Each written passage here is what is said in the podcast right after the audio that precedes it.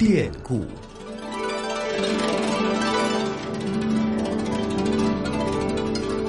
听众朋友，大家好，很高兴又能够在故宫九十的节目当中和大家见面了。我是华夏之声的主持人宋雪。那今天的节目当中啊，我们呢要为大家介绍的是故宫的第一个分馆。以后呢，再想看到宫里的这些宝贝啊，除了故宫博物院以外，大家还有了一个新的选择。十一号，故宫博物院第一个分馆落户了北京奥林匹克森林公园内的奥运塔，有七百平方米的精品文物馆内，两百零二件。宫藏的金器率先亮相了，而展厅呢是瞬时限流两百人。经过今年下半年的试运营，明年这里有望会在夜间开放。这样啊，大家再来到北京，来到奥森的奥运塔的时候，就有机会月夜赏宝，并且俯瞰奥森美丽的夜景了。那么在十一号的开幕仪式之后呢，故宫博物院的院长单霁翔先生呢也是接受了我们的采访，他介绍说呀，现在呢精品。品文物馆已经列出了五年的规划，每年会更换一个新的展览，而从今年起，分别会以金木水火土为主题来设展览，而这也尽显了中国的古韵。我们一起来听听单院长是怎么说的。我们确定了五年五个主题，第一个就是金木水火土，第一年是金银器，我们收藏一万一千件金银器里面的一部分；第二年呢是木，就是我们的木器。呃，比如家具有六千两百件明清家具，还有大量的木制品。第三个呢，就是玉器，就是水。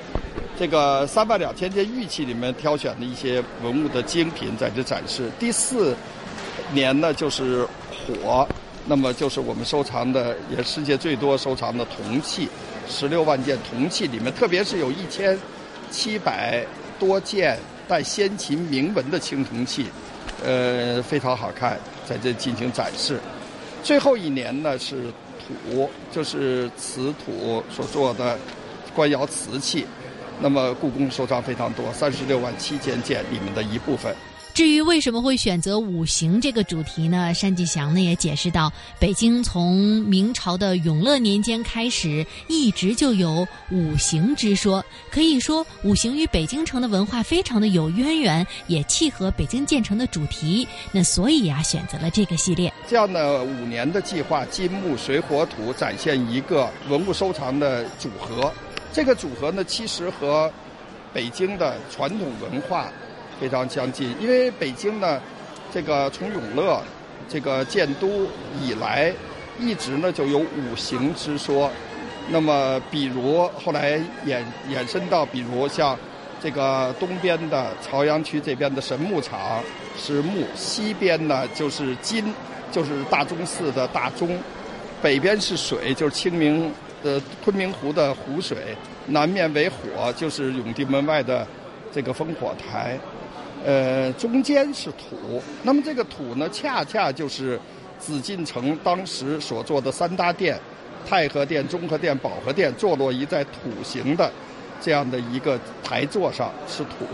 所以呢，这个五行其实和北京的文化、北京城的选址的理念都是契合的，所以我们选择这样一个题材。目前正在精品馆当中展出的是“金碧辉煌”这个展览，两百零二件金器是从一点一万件故宫院藏文物当中精选出来的，一级文物的比例不低于百分之三十，也有相当一部分呢是第一次对大家来亮相。单霁翔院长也介绍说，新馆和故宫博物院的本院的展览呢是一种互相补充的关系，而这个新馆最大的特点就是掐尖儿。因为我们的呃故宫里面的展览，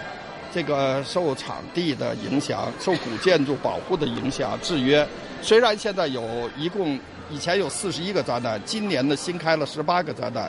但是很多的这个陈列呢只能作为临时陈列，不能相对固定。而在今天这个展览的每年每个展览一年的时间相对固定，这样的来北京的观众他可以多一些机会来看。总之，跟故宫的陈列展览是互补，并且我们定位在精品文物，也就是拿出来这个主题里面的相对这个呃，无论是历史的、科学的、艺术价值比较高的一些展品。在展厅的门口呢，会看到竖着一个电子显示牌，那么会实时的显示当天接待的人数和当前馆内的人数。而根据介绍呀，奥运塔同时登顶的人数限定是为一百二十人，而展厅内的人流量呢，也会控制在两百人以内。那北京城这么大，呃，可能很多人都会有这样的疑问：为什么会把故宫的第一个分展厅选在这里呢？单霁翔院长啊说，首先看中的就是人流，而未来呢，这座塔还计划会引入文化类型的展览，展览空中俯瞰的北京城、老北京文化等内容，而今后塔外还将会添加雾霾监测设备等等。呃，这个塔应该说是一个重要的观光地点。这个公园，我据了解，去年三千万这个游游客，那么在北京地区是游客最为集中的地方，那么还集中地方就故宫，那么我们希望呢，在这个观众非常密集的集中的地方，能够传播文化的话，它效果会好。再有这个塔呢，主要的功能是这个就是灯塔。这个就是遥望，遥望就是这个呃看远处哈。那么这里面存在一个危险，就是北京并不是三百六十五天都是天气非常好的北京蓝的天气。如果要有天气不太好的时候，它干什么呢？就是人们进了以后看不远。现在好了，看故宫展览就行了。啊，我们觉得是互补。其实呢，在此之前，故宫文物已经有多次远赴海内外展出的经历了。但是进入常设展览在北京展出呢，这还是第一次。那安全问题呢，其实也是大家非常关心的。一方面，文物的这样的运输是不是能够保证安全？而另外一方面呢，在这样一个全新的展厅当中，宝贝们能安全吗？我们有非常缜密的计划和专业的长期合作的运输公司。啊，他们来当然是招投标来的，但是是他们有国家这方面的专业的资质和他们的丰富的经验。呃，当然在这个我们从故宫到这个地方相对来说，呃，路况比较好，距离比较短，呃，比到外地，比如到新疆的展览啊，比到比如到其他一些偏远地区展览。相对来说，在运输方面的担心还少一些。这个展厅的安全经过国家的对于一级品的这个安全状况的验收，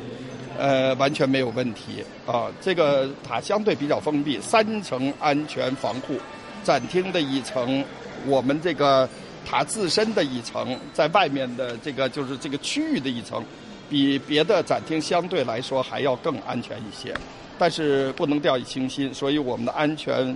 防范这方面的这个标准是很高的，并且预案很缜密的。目前在塔基一层呢，是包括了精品文物馆，还有故宫的数字影厅、故宫文创区这三个展厅。所以说，以后大家在这个精品文物馆当中啊，不仅仅可以观看到数字影片来感受故宫的文化遗产原貌，而且还能够在文化展品的展区买到带有故宫元素的文创产品了。比如说，深受大家喜爱的明星产品，像朝珠耳机，还有“朕就是这样”汉子的折扇，以及萌系卡通玩偶等等啊。那说到故宫的文创产品呢，最近也真的是越来越火了。单院长也说了，希望能够以创意结合故宫文化和日常生活。但是呢，他也说，虽然说。购物的量非常的大，但是呢，质量是不能下降的，宁可缺货也不能够粗制滥造。因为故宫的文创产品呢，现在我们呢，就是总结过去的经验，也也找出过去的不足。现在我们主要注意四个方面的努力，一个呢就是要研究人们的生活，要考虑人们生活中能够把文物。文文创产品在他生活中能够实用性强，并且人们很喜欢，趣味性也强。这个同时呢，人们通过现代化的手机啊，各方面能够接收。第二个就是研究我们故宫的藏品，使每一件我们的文创产品都要有故宫的文化的这样的底蕴或者展现。第三个就是我们跟创意结合，不再是大量的文物的复仿制，而是更多的是加上一些创意的思思考在里边。第四个就是和我们要制作的更加精美和高质量。现在故宫的文物这个文创产品开始呢热销以后，其实我作为我最担心的就是质量下降。当一个人大量需要，比如最近的《步步新步步惊心》的电影，三千八百个电影院卖故宫的这个我们的这个呃文创产品的时候，我想那么大量质量千万不能下降，所以我们现在就是要严把质量关，每一件我们的文创产品在出去之前都必须要严格的这个审查，宁肯缺货也不能这个使呢质量下降。这方面我们很具挑战，因为过去量小，量一大，我们在这方面，总之呢在摸索。那么文创产品发展起来，我们是非盈利的机构，它的盈利呢要用于公益事业。我们现在建了两个非盈利的机构，一个叫故宫研究院，一个是故宫学院，都是国家没有资金投入的。但是我们故宫研究院三百五十多名研究人员，我们的故宫学院已经给四。将近五十个国家的这个博物馆人士进行培训了，那么我们的文创产品的收入大量的投入我们这些研究和社会教育，这是我认为作为一个博物馆，在这些方面是它的也是它的本质，也是它这个能够不断发挥、无穷无尽的展现自己。文化力量的一些方面。那今天节目的最后呢，依然是为大家呢送上一些服务信息。那么目前呢，这个精品文物馆所在的奥运塔的开放时间是每天的九点到下午的五点，门票呢是分三种。套票两百元，含故宫展厅以及灯塔；而大厅票是七十元，凭此票可以参观故宫展厅。而如果呢想要灯塔的话，需要再另付一百五十元人民币。好了，以上就是今天我们带大家介绍的故宫第一个分馆——精品文物馆。我们下期节目再会了。